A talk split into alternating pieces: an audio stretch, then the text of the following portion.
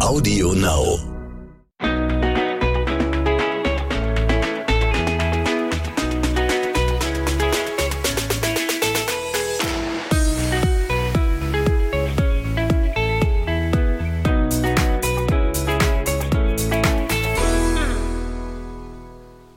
Herzlich willkommen zu einer neuen Folge zwischen Windeln und Social Media. Heute mit einem Special Guest hier. Und zwar haben wir unseren Osteopathen gefragt, ob er mal mit uns hier ein bisschen sprechen kann und vielleicht auch mal erzählen kann, wie es Jonah geht, beziehungsweise wie er Jonah auch helfen konnte. Und ja, das ist der Alex. Der ist heute dabei. Hallo Alex. Hallo. Zu Beginn sage ich euch nochmal ein wenig was zu unserer Alltagsanekdote, die wir euch ja immer hier mitteilen. Und zwar, ja, warum ist Marco diesmal ganz schön ins Schwitzen gekommen ähm, und ein wenig panisch, aber das gibt es ja wieder am Ende der Folge zu hören. Genau, das hören wir am Ende der Folge. Kommen wir zu unserem heutigen Werbepartner WW. Für viele beginnt die Gewichtsabnahme mit der Ernährung. Die erste Frage ist oft, okay, was soll ich jetzt essen oder auch was darf ich überhaupt essen? Dabei ist eine gesunde und abwechslungsreiche Ernährung elementarer Bestandteil, um erfolgreich abzunehmen. WW hilft dir dabei, gesunde Gewohnheiten zu etablieren. Dabei musst du auf nichts verzichten. Du darfst die Lebensmittel essen, die dir schmecken, passend zu deinem Lebensstil und deinen Zielen. WW und das neue Mein WW Plus bieten dir über 12.000 Rezepte, auswählbar nach Ernährungsvorlieben und Vorbereitungszeit hunderte Zero-Point-Lebensmittel davon essen, bis du satt bist. Die Was ist noch da Rezepte Funktion. Sag uns, welche Zutaten du gerade vorrätig hast und wir empfehlen dir passende Rezepte. Ernährung ist nur eins der vielen Themen von Mein WW Plus. Aufgebaut um die Säulen Ernährung, Bewegung, Mindset und Schlaf bietet dir WW mit Mein WW Plus einen ganzheitlichen Ansatz, der dich bei einer gesunden und langfristig erfolgreichen Gewichtsabnahme unterstützt. Jetzt starten auf www.com.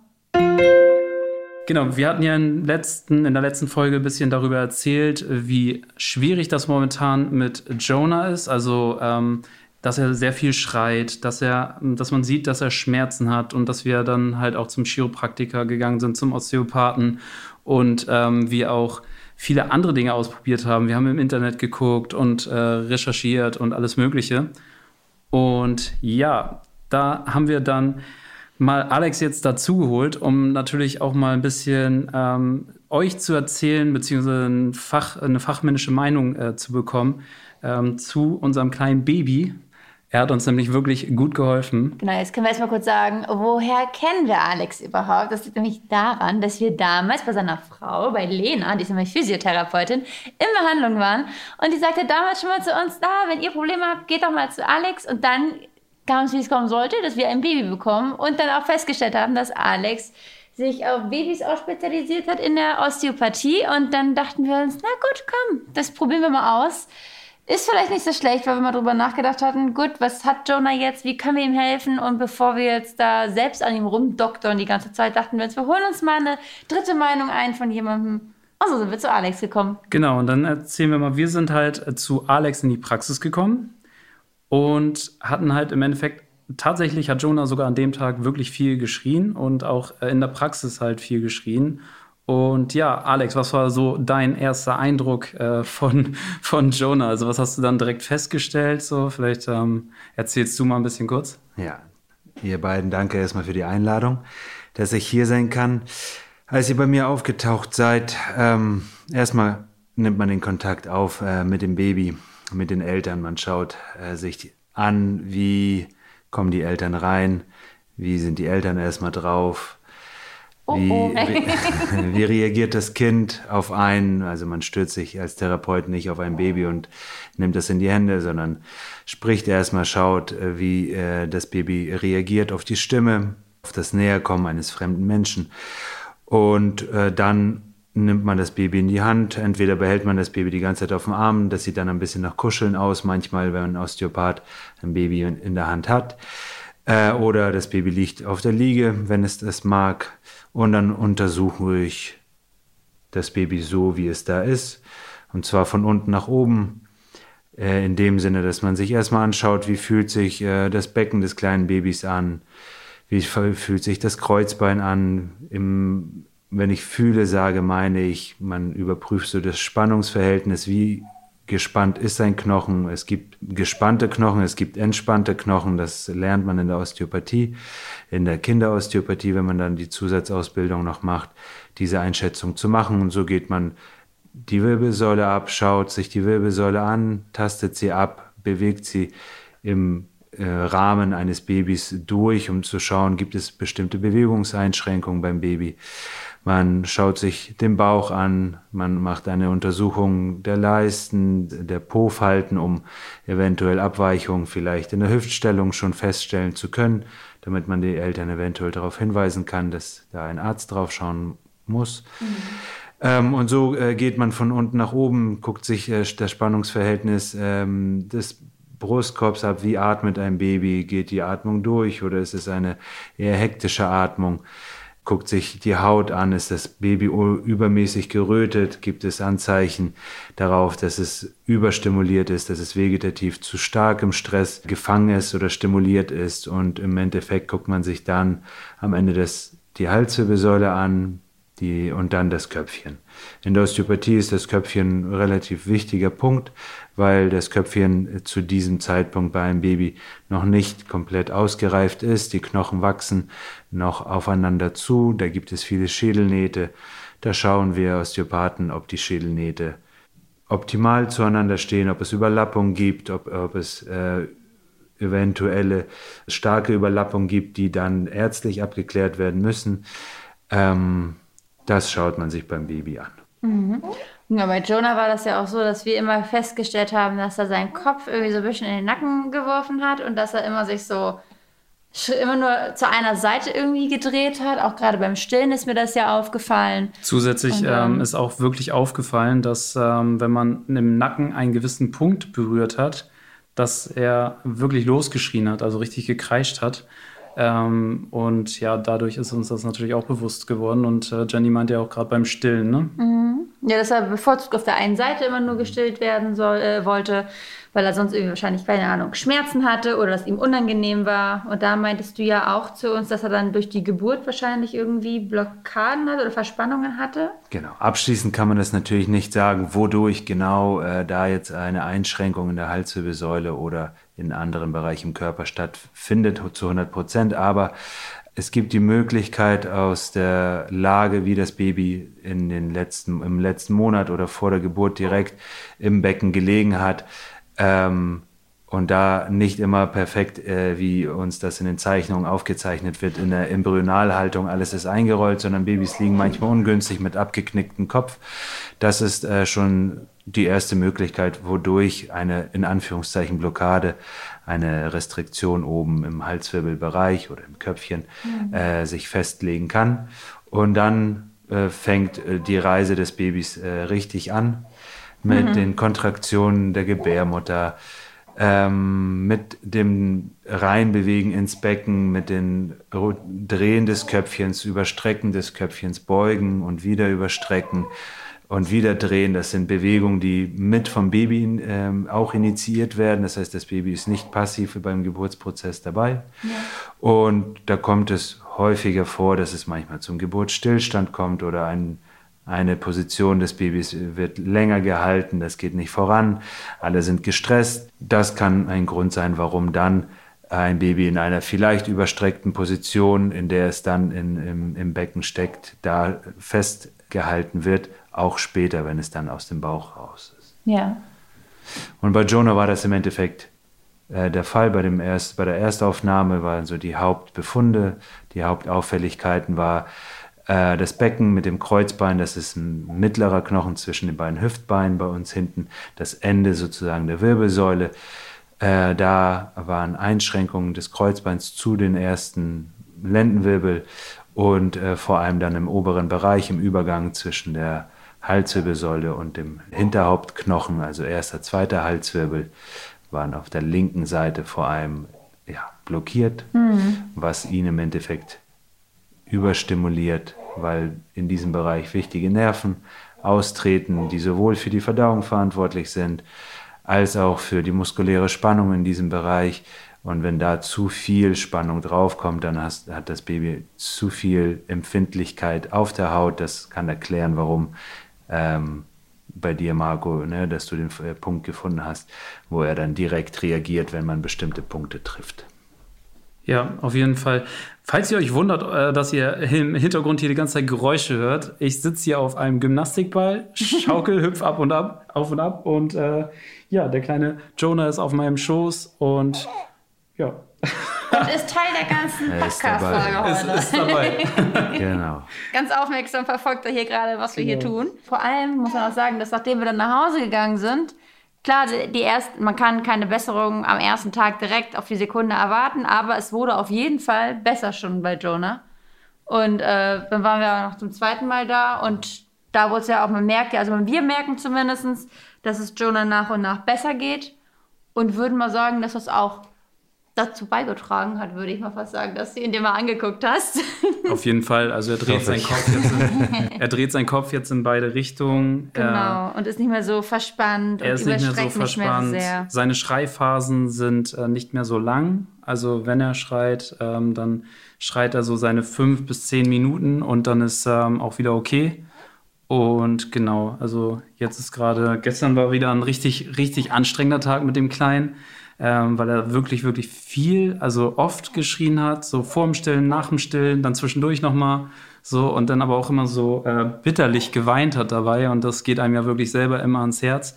Ähm, was rätst du denn jetzt so Eltern, wenn sie jetzt so ihr erstes Baby auch haben, so du bist ja selber Vater, mhm ähm, kannst du auch wirklich ja sehr gut aus Erfahrung sprechen. Und was rätst du Eltern, wenn sie so ein Baby haben, was wirklich viel schreit? So, du hast ja zum Beispiel zu uns gesagt, ähm, das Wichtigste ist wirklich, wie ihr innerlich ausseht. So, mhm. vielleicht kannst du da noch mal erklären, wie du das genau meinst. Grundsätzlich, weil manchmal vielleicht die Frage kommen könnte, ähm, ob, ob Osteopathen Babys sehen sollten und untersuchen äh, sollten. Im Endeffekt für uns in der Gesellschaft ist es ja normal, äh, dass äh, Babys eine U-Untersuchung beim Arzt haben. Der Arzt schaut sich das Baby an und beurteilt, wie ist das Baby im Moment aufgestellt, wächst es, gedeiht es, mhm. reagiert es, sind die Reflexe da. Das heißt, das äh, sind jetzt nicht alle Beurteilungskriterien, aber die Ärzte beurteilen ihre Kriterien und genauso äh, sollte man die Osteopathie sehen. Jedem Baby würde ich empfehlen, nach der Geburt ähm, ein Checkup zu machen. Nicht unbedingt mit der Prämisse, irgendwas Krankhaftes zu finden, sondern wenn eine Einschränkung da ist, dann kann man das behandeln und äh, dem Baby das erleichtern und vor allem auch den Eltern, weil das ja oft äh, dann der große Stressfaktor ist, weil die Eltern oft nicht wissen, wie sie ihrem Baby helfen können. Und dann schätzt man ein, ob das Baby überhaupt weitere Behandlung braucht. Und aus Erfahrung brauchen Baby, Babys grundsätzlich keine Behandlungen, mhm. keine regelmäßigen Behandlungen, sondern man korrigiert die Bereiche, die man findet und überlässt es wieder dem Baby der Natur, dass die das selber für sich regeln. Die Babys wachsen, haben ja. bestimmte Wachstumsschübe und da kann man die Babys dann osteopathisch mit begleiten. Genau, also sagst du auch, also vom Grund her würde es Sinn machen, sage ich mal, jedes Baby nach der Geburt vielleicht einmal zum Osteopathen zu schicken und dann wird geguckt, gibt es irgendetwas, genau. was. Genau. Aber auch da nicht, nicht, äh, nicht zu überängstlich, überfürsorglich. Jede, jede Familie muss nach der Geburt erstmal nee, nee. zu Hause ankommen. Jeder Familie würde ich empfehlen, mindestens vier Wochen zu Hause einfach die, äh, in, ins eigene Nest zu gehen, mhm. sich gegenseitig zu finden und dann so Richtung fünfte, sechste Woche, dass man dann mit dem Baby beim Osteopathen einen Termin macht zum Check-up. Ja. Allerdings, wenn die Geburt ähm, ein bisschen schwieriger war, in Anführungszeichen, länger gedauert hat, es wurde mehr eingegriffen, es wurden Schmerzspritzen gegeben, eventuell wurde eine Notsektion gemacht, also ein Notkaiserschnitt, mhm. oder es wurden irgendwelche Hilfsmittel benutzt, wie Saugglocke oder das bei der Mutter auf den Bauch gedrückt wurde. Ähm, und die Eltern merken, dass zum Beispiel das Stillen nicht so richtig funktioniert, dass zum Beispiel nur eine Seite genommen wird oder besser genommen ja. wird, dass äh, das Baby in so einer Banane liegt, so wie so eine kleine, wie ein C aussieht, dass es eine Seite präferiert. Dann kann man auch natürlich vorher kommen. Wie wir, wie wir das gemacht haben. Ne? Genau. Wir waren ja nach zwei Wochen schon genau. da, weil wir genau Aber das nicht bei John grundsätzlich. Haben. Nee, nee, genau. Nicht, dass man versteht, dass jedes Baby unbedingt. Nee. Und, äh, das war halt eine Frage, die halt schon kam, ob ja. jeder grundsätzlich mal dahin sollte ähm, nach der Geburt. Aber so wie du sagst, wenn keine Auffälligkeiten sind direkt nach der Geburt, dann erstmal warten, erstmal ankommen zu Hause. Genau. Ja, also ähm, auf jeden Fall super interessant für uns auch gewesen. Ähm, ja, man ist ja als, wenn es gerade wenn es das erste Baby ist, auch erstmal wie wir. Wir waren auf jeden Fall sehr überfordert. Wir sind teilweise immer noch überfordert, muss man halt ganz ehrlich auch dazu sagen. Ich denke mal, das ist auch normal, dass wir überfordert sind als, als Jungeltern. Ja. Weil äh, man kann sich nicht auf das vorbereiten, was dann tatsächlich da ist. Äh, ich denke mal, das ist auch gut, dass wir nicht alles wissen, wie es ist, wenn das Baby da ist. Dass Sonst wir unsere, würde keiner mehr Kinder kriegen. Vielleicht würden wir es uns tatsächlich nochmal überlegen. Das kann, kann schon sein. Aber der romantische Gedanke sollte auf jeden Fall immer bleiben. Ich denke mal, was für uns Erwachsene wichtig ist. Und vielleicht ist es der Grund, warum wir Babys bekommen, um auch uns weiterentwickeln zu können, um zu schauen, äh, dass wir an uns selber, an unseren Glaubenssätzen, an unseren Stressoren, wie wir auf Stress reagieren, äh, dass wir da die, überhaupt die Möglichkeit erhalten, das für uns zu beleuchten und das zu verändern. Weil Babys sind hochempfindliche Geschöpfe, die registrieren feinste, feinste Schwingungen, was mit uns Erwachsenen passiert, welche Gemüter wir haben, was für seelische Zustände. Und manchmal sind es die Eltern, die eventuell die Beruhigung, die Beratung brauchen, wo die Eltern sich beruhigen und dann das Kind daraufhin sich an den Eltern auch reguliert. Was ich auch super spannend finde, ne? Das ist ja auch das Thema, was wir auch hatten und da bin ich auch, gehe ich auch ganz ehrlich mit um, dass ich tatsächlich, wenn er geschrien hat, teilweise einfach überfordert war mit der Situation. Also man hat innerlich äh, eine krasse Unruhe auch gespürt dann und ähm, war dann auch so halt nicht wirklich in der Lage, das Baby auch zu beruhigen. Ne? Also man ist mit ihm rumgelaufen trotzdem, man hat ihn so festgehalten, aber innerlich war man so komplett überfordert mit der Situation und fragt sich die ganze Zeit, wieso, warum denn nicht, wieso, ne? warum ja. schreist du weiter? Es ist doch alles gut, du hast getrunken, du wirst getragen, so Baby, es ist alles gut, schrei doch nicht. Und im Endeffekt ist es ja das, was das Baby merkt. Wir sind dann evolutionsbedingt, ist es ja die äh, Kampf- und Fluchtreaktion unseres Körpers. Also wir sind voll im Sympathikus, im Stress und im Stress können wir nicht hüten. Das, mhm. das ist ja nicht vorgesehen von der Evolution. Im Stress, da äh, schnappen wir uns unser Kind und laufen weg oder sowas oder kämpfen dafür. Und das merkt das Kind, dass irgendwas nicht stimmt. Es ist Unruhe da. Und das ist das, was ähm, die Eltern lernen müssen, aus meiner mhm. Sicht. Äh, da, wie reguliere ich mich jetzt runter? Vorher war das nicht notwendig. Da war ich für, mein, für mich und für meinen Partner nur da und da musste jeder auf sich eingehen können, in irgendeiner Art und Weise. Ja. Und jetzt ist das Baby da und jetzt ist, verlangt es von uns ein bisschen mehr. Was ich jedem Elternpaar ähm, empfehlen kann, das ist eine banale Sache aber banale Sachen äh, bergen manchmal sehr viel Weisheit. Äh, es ist die Atmung. Also wenn ihr, wenn ihr merkt, oder wenn wir merken, dass wir unruhig werden, dass wir nicht wissen, was los ist, dann ein Stückchen in sich zurücktreten, tief durchatmen in den Bauch, fünf tiefe Atemzüge, zehn tiefe Atemzüge. Ihr werdet selber merken, wie eure Spannung nachlässt und dann werdet ihr merken, dass das Baby bei euch auf dem Arm auch dementsprechend ruhiger wird. Ähm, das kann jeder Vater, jede Mutter für sich selber üben. Das habe ich aber auch schon mal gemerkt. Also am Anfang, wenn man dann so denkt, so, oh Gott, oh Gott, oh Gott, Hilfe, was mache ich, was mache ich? Und man ist halt echt, echt, einfach nur noch überfordert, weil man halt sein Baby beruhigen möchte. Und nachdem du das auch zu uns meintest, habe ich das auch mal mehr probiert. Dann mal zu denken, okay, es ist alles gut, alles wird entspannt sein und probiere dann auch wirklich mich selber zu entspannen und dass es dann auch irgendwie auf ihn übergeht. Das merkt man schon so ein bisschen, dass man ihn ja. schneller beruhigt kriegt, auf jeden Fall. Auf ne? jeden Fall. Also mein Trick mittlerweile ist, ich mache mir Musik auf die Ohren oder mache, ähm, also wenn er wirklich laut schreit, dann mache ich mir Musik auf die Ohren, damit ich ihn auch weniger höre. Klingt jetzt vielleicht ein bisschen fies, aber es ist halt für mich so, Umgebung abschalten, mich auf mich konzentrieren in dem Moment. Ich bin ja da, ich halte ihn ja, ich lege ihn ja nicht weg und dann gehe ich einfach äh, im Tanzschritt durch die Wohnung und meistens beruhigt er sich schon nach dem ersten Lied tatsächlich. Und natürlich checken wir vorher ab, ob er irgendwelche anderen Bedürfnisse hat, wie eventuell Hunger, ob er eine volle Windel hat oder ob ihm durch irgendetwas, was wehtun könnte, irgendwas abgeklemmt ist in seinem Körper, was keine Ahnung, was das ich ist. Ne? Aber auch die, das Thema hatten wir bei euch, äh, wo du erzählt hast, wie du ihn beruhigst durch immer wieder tanzen oder auf dem Ball hin und her hopsen. Was bei Babys, bei Neugeborenen vor allem, also ganz frischen der Fall ist, äh, die sind aufgewachsen im Bauch der Mutter. Und so wie sich die Mutter meistens verhalten hat in der Schwangerschaft, was absolut gar kein Vorwurf ist, aber einfach nur um das auch noch zu wissen, wenn die Mutter relativ aktiv war mit ihrem Leben, also weiterhin Sport gemacht Ups. hat, ähm, was auch immer für ein Sport, der dann mit Bewegung im Endeffekt zu tun hatte, dann ist das im Endeffekt für das Baby die Umgebung oder die Bewegung, die ihm schon immer Sicherheit und Nähe und Mutter ja, Kontakt gegeben hat. Das heißt, die Babys sind manchmal mit ein bisschen mehr Schaukeln und Tanzen immer wieder zu beruhigen. Das heißt, ich habe uns so ein Hyperaktivitätsbaby erzogen.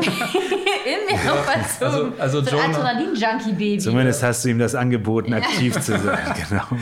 Ja, gefühlt müssen wir Jonah immer so eine Erdbebensimulation machen, damit er ruhig wird. Ja, ich meine, ich habe ja auch bis zur 40. Immer eine Trampolin, Trampolin genau. gemacht. noch. Ja, bis zur 40. Woche war ich ja tatsächlich immer noch voll im Gange und habe hier äh, Schwangerschafts-Yoga gemacht. Wir waren täglich teilweise bis zu anderthalb Stunden noch spazieren, weil ich ja auch äh, immer dachte, oh Gott, das Baby wird so groß, laut Ärzte, wo man ja auch immer nicht weiß, ob es stimmt. Aber ich dachte mir auch, nö, ich möchte auch nicht unbedingt übertragen. Äh, deswegen bin ich schön sportlich und aktiv und ich glaube, dadurch, dass ich das von Anfang an so beibehalten habe, hatte ich auch nicht die große Schwierigkeit. Es gibt ja auch andere Schwangere, die das nicht können, da wo es da ist dann ab der 30. Woche vorbei. Die können dann so gut wie keinen Sport mehr machen, aus welchen Gründen auch immer, sei es ähm, aufgrund irgendwelcher Komplikationen in der Schwangerschaft oder weil sie einfach körperlich nicht mehr in der Lage sind dazu. Aber mir war ja halt bis zum Ende Vollgas. Ja, ja dementsprechend geht's Jonah gut genau. bei Bewegung. Grundsätzlich, genau, grundsätzlich kann ich auch jeder Schwangeren empfehlen, hört auf euch selbst, lernt es gerade in der Schwangerschaft auf euer Inneres zu hören und wenn es Aktivität ist, die ihr braucht, dann ist es Aktivität. Nur es ist dann auch gut zu wissen, warum eventuell dann später das Baby auch mehr Aktivität braucht, damit man dann nicht übermäßige Übersorgen hat. Oh Gott, oh Gott, warum meins äh, so aktiv und vom Nachbarn ist ganz ruhig und die tragen das nur ganz entspannt. Pass auf, nach diesem Podcast liegen jetzt alle Schwangeren ab der 30. Woche nur noch zu Hause im Bett und sagen, okay, ich habe ein entspanntes Nein, Baby. Nein, auf gar keinen Fall, auf gar keinen Fall. Auf gar keinen Fall. Das, wo sich die Frau wohlfühlt. Und ja. das ist auch so die Aufgabe, äh, die der Mann hat. Ähm, der Frau so viel Intuitivität, also so viel Raum wie möglich für eigene Wahrnehmung zu geben und sie so viel wie möglich von der Außenwelt abzuschirmen. Weil gerade in der Schwangerschaft, äh, weil es neu ist, beim zweiten Kind wird es anders sein, wenn man so diese Idee hat. äh, aber beim ersten Kind ist man so empfänglich für so viel Information, was Schwangerschaft, was Kind bekommen, Gesundheit, was ist gut, was ist schlecht, vermeintlich ähm, und das kann, oder das ist meine Beobachtung, wenn ich mit Schwangeren äh, arbeite, dass es sie übermäßig stresst, ja. dass die Frauen unnötig da ihr Stresspegel, ihr vegetatives System hochfahren, was das Baby immer mitbekommt. Das Definitiv. heißt, so wie es der Mutter vorher geht in der Schwangerschaft, so kommt das Baby mit einer bestimmten Vorprägung auch mit schon auf die Welt. Mhm. Hat die mhm. Mutter große äh, Stressoren in der Schwangerschaft gehabt, dann ist die Wahrscheinlichkeit größer, dass das Baby auch äh, stärker oder vom, vom vegetativen Nervensystem weniger resilient ist, also weniger widerstandsfähig und da ein bisschen empfindlicher. Wenn man um diese Sachen weiß, dann weiß man auch später, ja, das nicht mit zu, mit zu viel Stress zu nehmen. Es ist alles regelbar und die Babys sind schon sehr intelligente Geschöpfe. Ja, krass. Ja, guck mal, habe ich zu viel Stress gehabt in der Schwangerschaft? nee, aber tatsächlich merkt man das ja auch immer gerade, wir haben das ja auch schon mal thematisiert hier im Podcast oder allgemein auch bei uns bei Instagram, wie viele Weisheiten man kriegt. Ich meine, ich habe so oft gehört, ich darf auch gar keinen Sport machen. Ich bringe das Baby um mit dem, was ich tue. Also an die all die Nabelschnur Leute, dreht ja, sich ja. um den Hals und er wird schon. Allein diese Gedanken in, in, den Kopf einer Mutter zu setzen, ist also aus meiner Sicht grob fahrlässig. Das ja. darf man nicht machen. Nee, sollte man auf jeden Fall nicht. Also ich bin, ich bin ja immer froh, dass ich da mit Marco zusammen drüber rede oder man weiß ja auch, dass immer mal viel Blödsinn geschrieben wird, ne? Also das, oder dass da immer so Halbwissen auch kommt, wo man auch teilweise Nachrichten kriegt, wo ich dann sage, hast du mal gegoogelt? Nee. Und dann schickt man genau den ersten Satz hin. Ach, oh, so wusste ich nicht. Ja, ach so, interessant. Dann haben wir in der Instagram-Story mal rumgefragt. Und zwar, was würdet ihr gerne mal einen Osteopathen fragen, gerade zum Thema Baby? So, und ähm, da haben wir jetzt wirklich viele, viele Fragen bekommen. Und wir haben ein bisschen versucht zu filtern, weil sonst die Zeit hier nicht reichen würde. Ähm, und haben mal so. Äh, perfekte, für uns perfekte Fragen rausgesucht, Genau. die wirklich gut passen und die auch informativ sind. Konnten halt jetzt nicht spezifisch auf einzelne Fälle und Krankheitsbilder komplett eingehen, weil dafür reicht jetzt hier die Folge gar nicht aus. Und das ist auch schwierig zu äh, erklären teilweise, denke ich mal. Also deswegen, ähm, du hast ja am Anfang schon viel erklärt jetzt, Alex, zum äh, Thema auch. Ab wann ist die erste Behandlung möglich, wird hier gefragt. Also wann darf man das, darf man das erste Mal zum Osteopathen theoretisch? Äh, da- darf eigentlich direkt nach der Geburt. Äh, eine meiner Mentoren hat äh, zum Beispiel in Pinneberger Krankenhaus schon seit sehr, sehr vielen Jahren das Setting aufgebaut, dass äh, sie mit auf der Neugeborenenstation ist, immer mittwochs und auf der Frühchenstation. Das heißt, dort kommen Babys direkt nach der Geburt unter osteopathische äh, Untersuchung, also im Endeffekt so wie erwähnt, die U-Untersuchung eines Arztes, so schaut sie sich mit Kollegen, unter anderem ich und andere Kollegen, die bei ihr hospitieren, mit ihr arbeiten, die Babys an. Frühchen bekommen sofort, weil gerade die Frühchen brauchen eine bestimmte Zuwendung, bestimmte Förderung. Das heißt, es ist eigentlich ab Geburt kann man ein Baby untersuchen und wenn notwendig behandeln. Super spannend. Dann ist die nächste Frage. Ähm, Krankenkasse, ob es eine Privatleistung ist oder ob die Krankenkasse bezahlt. Genau, grundsätzlich ist Osteopathie für Erwachsene und für Kinder, da machen die keinen Unterschied. Grundsätzlich äh, ein, immer eine private Leistung. Ähm, seit ein paar Jahren äh, unterstützen die Krankenkassen die Kunden, die Patienten, die Menschen, äh, aber das sehr individuell. Da gibt es ein Portal ähm, Osteokompass. Äh, bei uns auf der Seite gibt es äh, auch den Link, da kann man direkt dann darüber gehen und dann kann jeder für sich einschauen, in welcher Krankenkasse er ist und wie viel äh, Beitrag zahlt die Kassen äh, zur Osteopathie. Da wechseln sich manchmal die Beiträge, dass ein Jahr eine Kasse mehr, andere weniger, aber dann kann. Oder bester, bester Tipp, ruft einfach an bei Ja. eurer Kasse und fragt.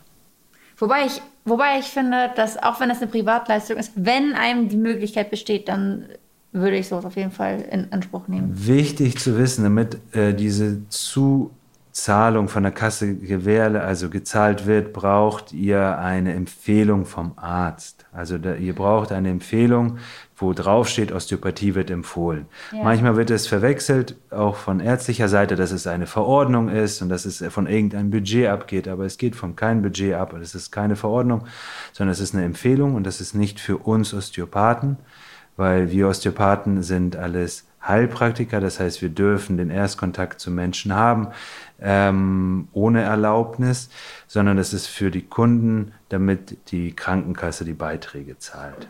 Das, mm, das, das müssen die Eltern bedenken. Und ja. Ja. So, dann ist die Frage, wie lange dauert eine Behandlung in der Osteopathie? Genau. Grundsätzlich hängt es natürlich von der Praxis ab, wie die Praxis das für sich äh, das Konzept plant, äh, äh, so wie ich das von meinen Kolleginnen und von mir kenne. Äh, wir planen immer eine Stunde ein. Äh, 45 Minuten maximal arbeiten wir dann äh, mit dem Kind, mit dem Baby. Allerdings, wenn das Baby zu viel hat und signalisiert, dass es einfach nicht mehr weiter arbeiten möchte, dann ist es manchmal auch weniger. Äh, dann berechnen wir auch dementsprechend auch weniger. Also wir äh, rechnen nicht pauschal immer eine geplante Stunde ab. Manchmal kommen die Leute dann manchmal zum vierten, zum fünften Mal und dann ist es nur eine halbe Stunde. Man macht einen Check-up und dann zahlen, zahlen die Leute auch nur eine Stunde. Ja, wie läuft so eine Behandlung ab? Genau, grundsätzlich Erstkontakt ist immer eine komplette Anamnese. Anamnese äh, vor allem erstmal der Schwangerschaft. Wie war die Geburt? Das äh, meistens kommt, ja, normal, war okay. Äh, da bleiben wir hartnäckig und äh, fragen auch immer, okay, dann erzähl mal, wie lange haben die Wehen gedauert, wann wurde was gemacht, wurde geholfen oder nicht, um einfach möglichst viel Informationen rauszufiltern, ähm, wo Störungen vorliegen könnten. Und dann äh, wird das Baby untersucht und direkt, eigentlich beim Baby auch direkt behandelt. Also beim Erwachsenen sieht die osteopathische Behandlung ein bisschen anders aus. Da geht man erstmal komplette Untersuchung durch und dann erklärt man dem Patienten, was man machen möchte. Und dann äh, behandelt man beim Baby, untersucht und behandelt man, wenn man äh, bestimmte Felder gefunden hat, gleich. Äh, meistens redet der Osteopath nicht, weil er sehr oder ich sehr konzentriert bin auf das Baby, um den Kontakt nicht zu verlieren. Das merken Babys, wenn ich nicht bei denen bin. Dann quaken die, dann äh, lassen die mich das hören. Äh, wenn ich zu viel mit den Eltern rede, das heißt, die Eltern informiere ich vorher, dass ich erstmal untersuche und arbeite und am Ende alles erkläre, so dass es so wenig wie möglich Fragen gibt. Ja, das hatten wir auch. Wir saßen dann ja und gucken erstmal dazu die ganze Zeit, okay, was macht er denn da jetzt mit ihm? Was macht er denn da? Und Marco Ja, dann auch also- zwischendurch so, Alex so, was machst du denn da?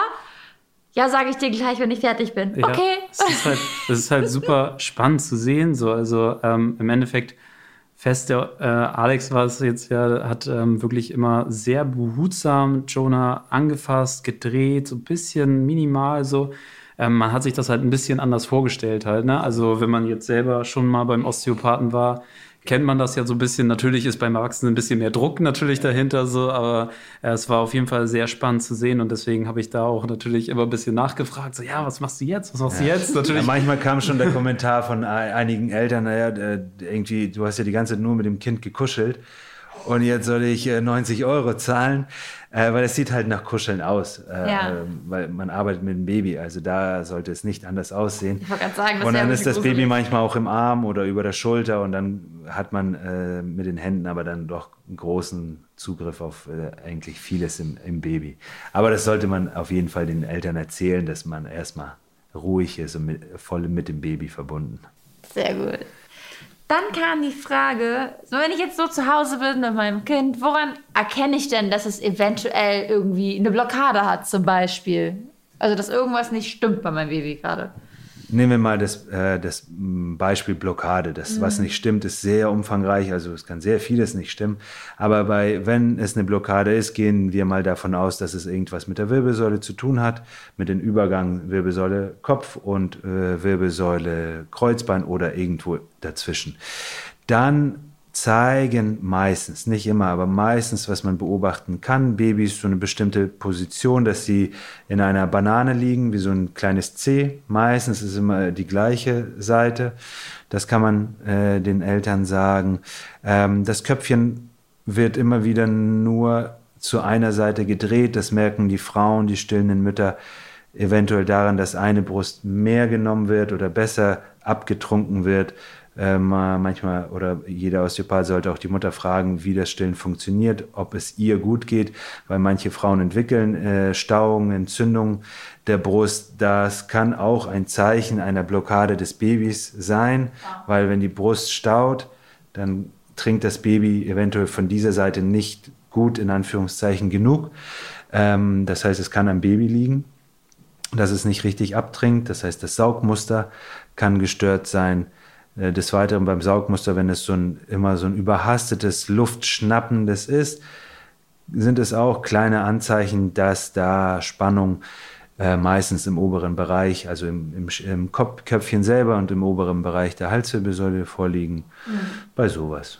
Das fand ich auch super spannend, um jetzt mal ganz kurz äh, zwischenzugrätschen zwischen die Fragen.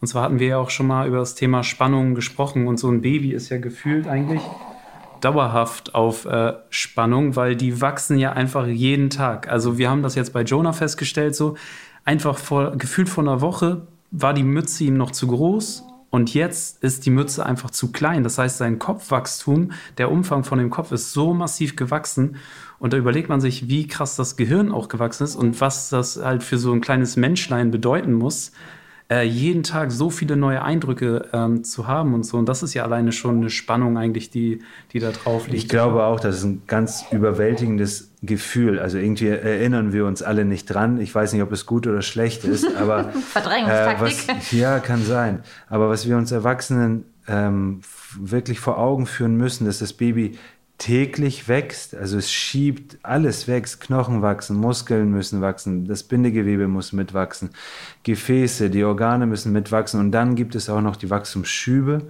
Das heißt, da wird vermehrt beobachtet, dass ein Baby wirklich richtigen Schub macht, richtig stark wächst.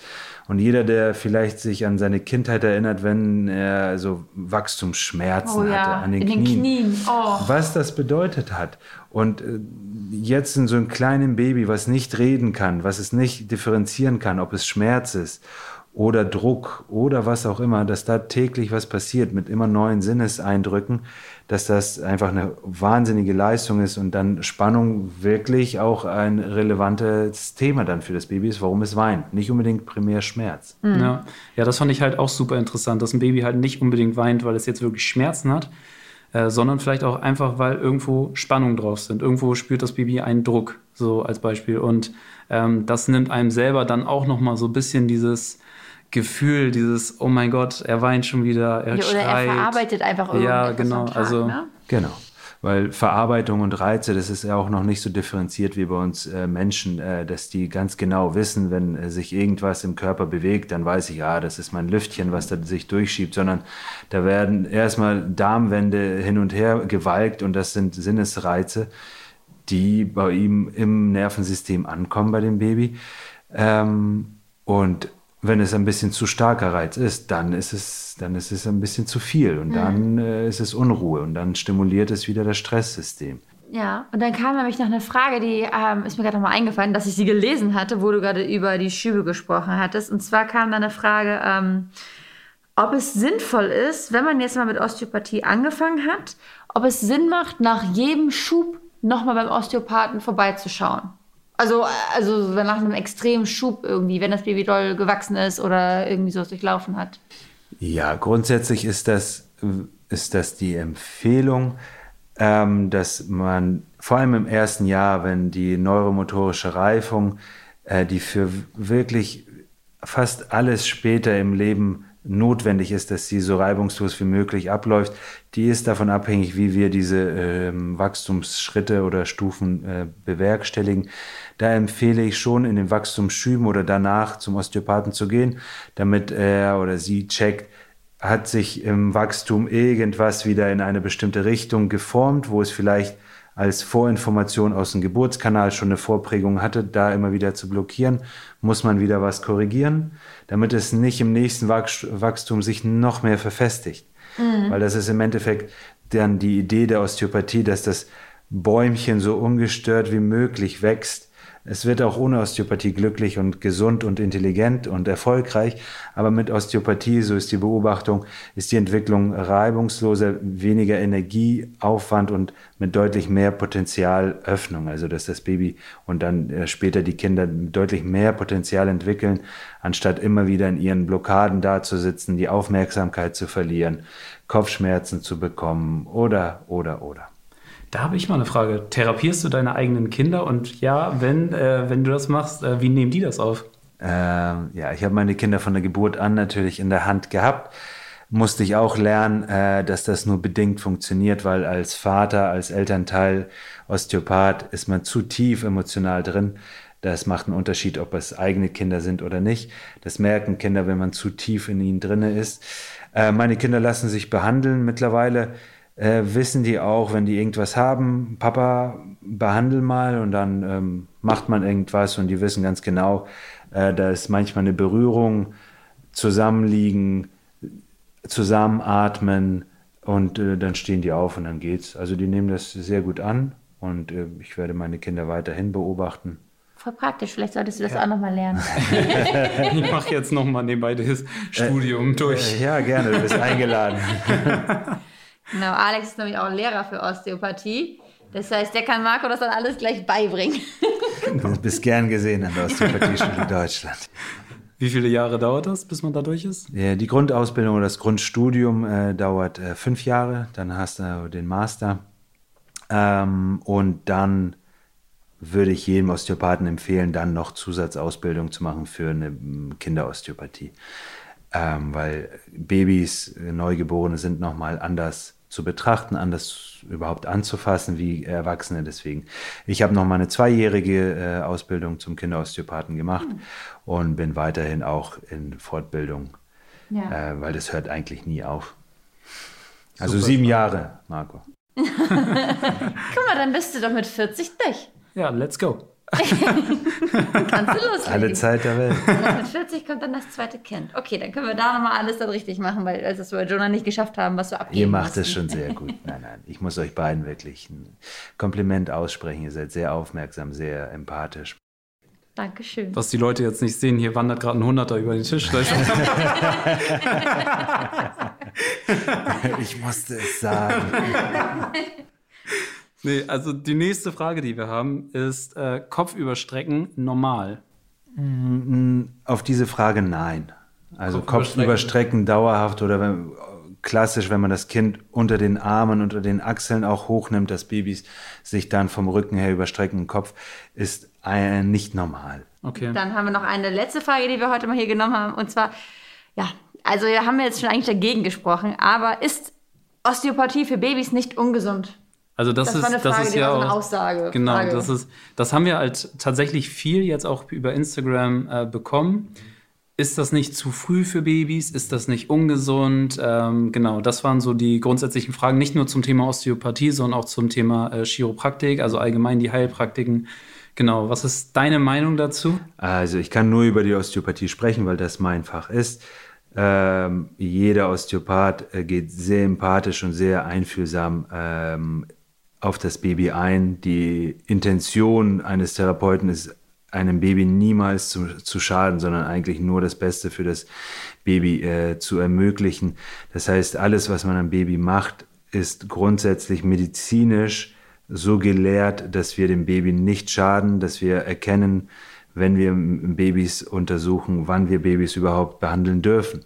Ja, dafür lernen wir so lange, dafür machen wir irgendwann den Heilpraktiker, um bestimmte ähm, Zustände und bestimmte Symptome zu erkennen, wo man auch manchmal sagt, oh, bevor ich hier behandle, schicke ich, äh, geht mal lieber zum Arzt und klärt das ab. Ja. Ähm, deswegen kann ich eindeutig sagen, äh, dass Osteopathie auf gar keinen Fall ungesund ist. Sehr gut. Haben wir auch nicht den Eindruck. Also wir würden das auch immer wieder machen. Und ja, ich würde sagen, dann sind wir schon mit unserer Runde für heute durch, oder? Genau, die Fragerunde ist durch. Es war super spannend, Alex. Ja. Äh, Vielen Dank, bedanke mich. Alex, dass du da warst. Ihr könnt mal schauen bei Instagram äh, unter Hansevitalisten.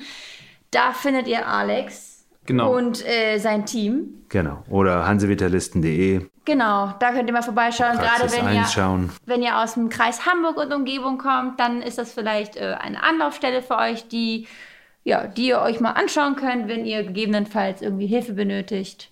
Bei Babys oder auch bei sich selbst. Also Jenny und ich sind auch in Behandlung und sind mega zufrieden. Genau. Das ganze Team ist super geschult. Ihr kennt ja auch meinen Partner Christian. Genau. Also in, in allen Händen seid ihr gut aufgehoben. Sehr, ich sehr bedanke cool, mich für die Einladung. Gerne. Und jetzt kommen wir nochmal ganz zum Ende, äh, wo wir, bevor wir hier ganz zum Schluss sind, nochmal zur Alltagsanekdote, wo Marco euch nochmal berichten möchte, was ihn da so panisch werden lassen hat. Naja, panisch hat mich werden lassen. Ich bin alleine mit dem Baby zum Wickeltisch gelaufen, was ja an sich eigentlich äh, normal ist, dass man sein Baby wickelt, auch alleine. Und selbst ein Mann, der das alleine macht, ich bin begeistert.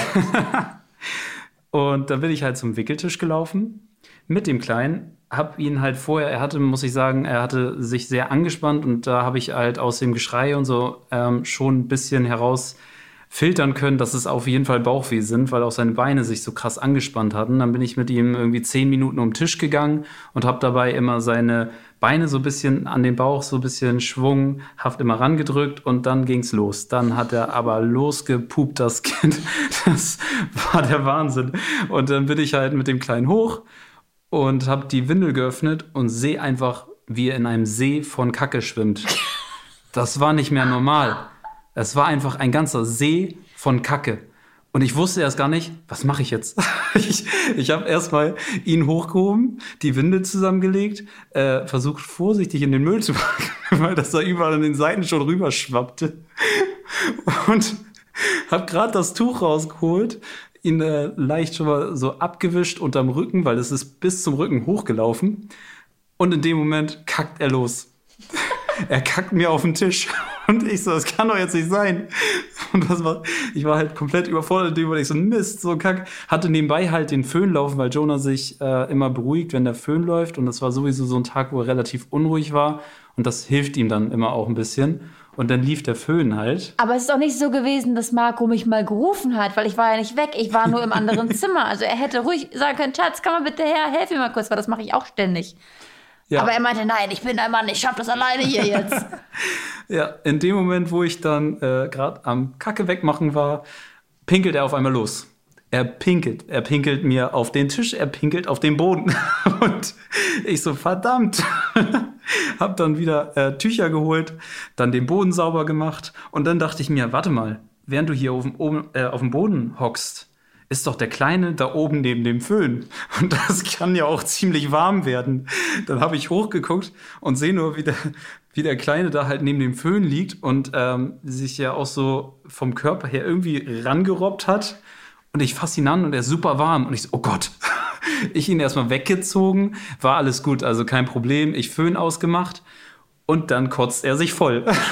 und da war für mich so geil, jedes Loch überall einmal raus, jede Öffnung einmal rausgehauen. Ich konnte ihn komplett umziehen. Ich ähm, habe ihn komplett einmal abgewischt. Jonah hasst es, am Hals abgewischt zu werden. Also wenn man ihn am Hals irgendwie äh, mit einem nassen Tuch oder so, das mag er überhaupt nicht. Hat er direkt wieder äh, losgeschrien, aber ich habe ihn dann direkt in der Windel einfach nur gelassen, habe ihn mir auf den Arm genommen und dann wurde er auch schnell ruhig und ist eingeschlafen. Ich gehe rüber zu Jenny, ich erzähle dir das und sie einfach nur, warum hast du mich nicht gerufen? Weil genau so, das hatten wir letztes Mal auch mit Jonah, da lag er bei mir auf dem Wickeltisch und dann war ich gerade fertig mit allem. Auf einmal übergibt er sich, aber vom Allerfeinsten. Und dann habe ich ihn zur Seite drehen wollen und in der Sekunde hat er seinen Kopf komplett durch sein ganzes Erbrochenes gezogen, dass ich dachte, okay, mache ich das jetzt sauber oder schicken wir ihn in die Wanne? Dann habe ich zu Marco gesagt, ey, helf mir bitte, wir, komm, wir gehen das Kind baden, das hilft nichts mehr, da hilft kein Tuch mehr. Hast, du hast nicht erwähnt, dass du auch den Föhn laufen lassen hattest. Und weil er so unruhig war, hast du ihm so ein bisschen auf den Rücken geföhnt. Und dann ist ihm aber schon die Kotze über den Nacken, über die Frisur ge gewandert durch den Wind. Das auch so Und dann ist immer, ist immer so weggeflogen schon. ist das so schrecklich. Oh Gott. Ja. Das waren schon zwei Geschichten in einer. Herzlichen Glückwunsch. Ja, ja wir hoffen, ähm, ihr hattet Spaß bei der Folge und äh, schaltet beim nächsten Mal wieder ein, wenn es heißt Zwischen, Zwischen Windeln und Social Media. Audio